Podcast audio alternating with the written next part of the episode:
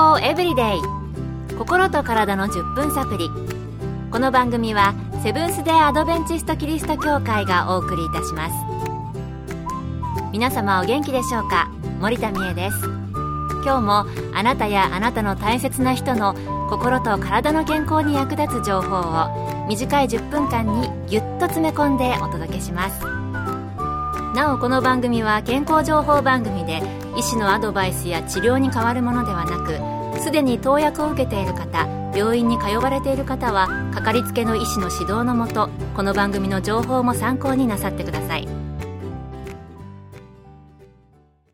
今月のこの番組健康エブリデイの特別プレゼントは豊かな心と健やかな体を作る月刊誌サインズ・オブ・ザ・タイムス略してサインズの1年購読です。この雑誌は創刊116周年ということで、明治時代から発行され続けている知る人ぞ知るロングセラーなんです。健康に関する記事もたくさん載っています。今週はその中からの記事をご紹介しています。ご紹介は、サインズ編集長福音社の花田則彦さんです。皆様お元気ですか？サインズ・オブ・ザ・タイムズ編集長の花田則彦です。今回は空気と私たちの健康との関連についての記事からご紹介します。呼吸のメカニズムはとても繊細で緻密にできています。十分な酸素と塵やゴミのない空気は私たちの気持ちをリフレッシュしてくれます。食物はなくても水があれば数週間生きていられるかもしれませんが、空気がないと数分で命が止まってしまいます。水分や栄養は少々蓄えておくことができますが、空気は体内に留めておくことができないのです。ベテランの海女さんが5分以上海中で作業している光景をドキュメンタリーで見たことがありますが、特殊な例と言えるでしょう。呼吸のメカニズムとしては、脳の円髄呼吸中枢が呼吸そのものを調整し、吸ったり吐いたりする動作を促しています。また、脳の端と呼ばれる部分に呼吸を調整する本部があり、円髄呼吸中枢に信号を送り、呼吸リズムを整えています。二つの中枢がうまく作業をしているので、私たちは意識しないで毎分20回ほどの呼吸を繰り返しているのです。聖書の創世記2章7節には、最初の人間であるアダムに命の息をその花に吹き入れられた。それで人は生きたものとなったと書かれています。英語で inspire という吹き込むという意味の言葉があります。よく彼の話を聞いてインスパイアされたという表現をすることがあります。すなわち、インスパイアされることで生き生きとした活気を持つことができます。その反対語は expire です。x は外にという意味ですから、息が外に出るということで、日本語では息を引き取るとなり、食品のラベルにある期限切れを表しています。人間は神様から命の息を吹き込まれて、死ぬ時は息が神様に戻るということで一生を終えることになります。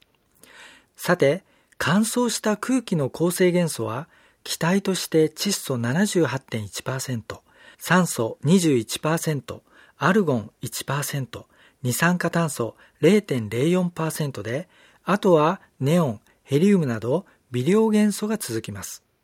空気1リットルの重さは0度で1気圧の時 1.293g です。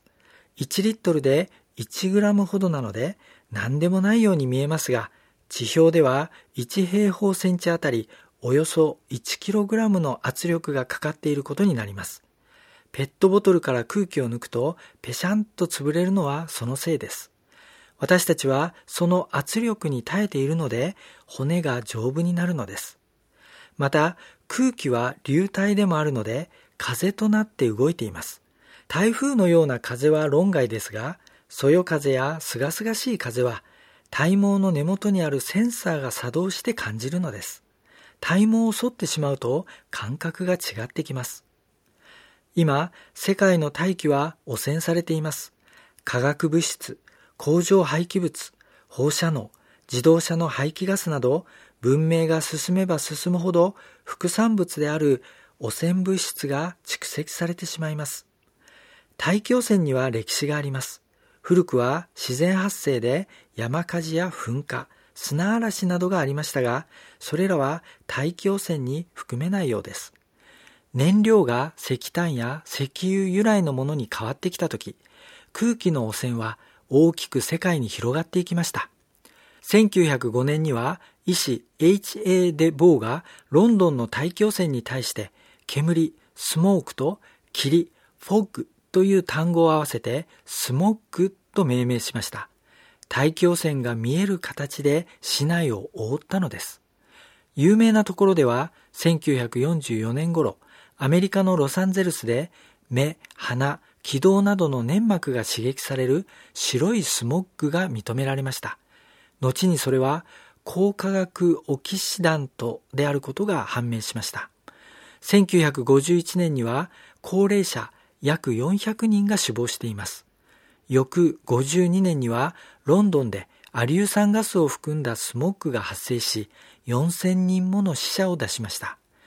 2013年には北京で高濃度汚染が発生し、今日でも多くの気管支系死者が見られます。それらの汚染粒子は PM10 や PM2.5 と言われ、微小な粒子で空中に停滞します。WHO 世界保健機関では各国に呼びかけ、汚染物質の排出規制に乗り出しています。大気汚染はそう簡単には解決しませんが、時間を見つけて空気の美味しい場所に行くことをお勧めいたします。ある友人によると、オーストラリアから戻って羽田に着いた途端に空気が悪いと感じたそうです。毎日生活していると鼻も喉も鈍感になってしまいます。家の中に閉じこもっているのではなく、できれば電車などの公共の交通機関を使って郊外に出てみてはいかがでしょうか。景色を眺めたり、山に登ったりして汗を流すなど、都会で汚れた肺にきれいな空気を流し込んでリフレッシュしてください。今日の健康エブリデイいかがでしたか？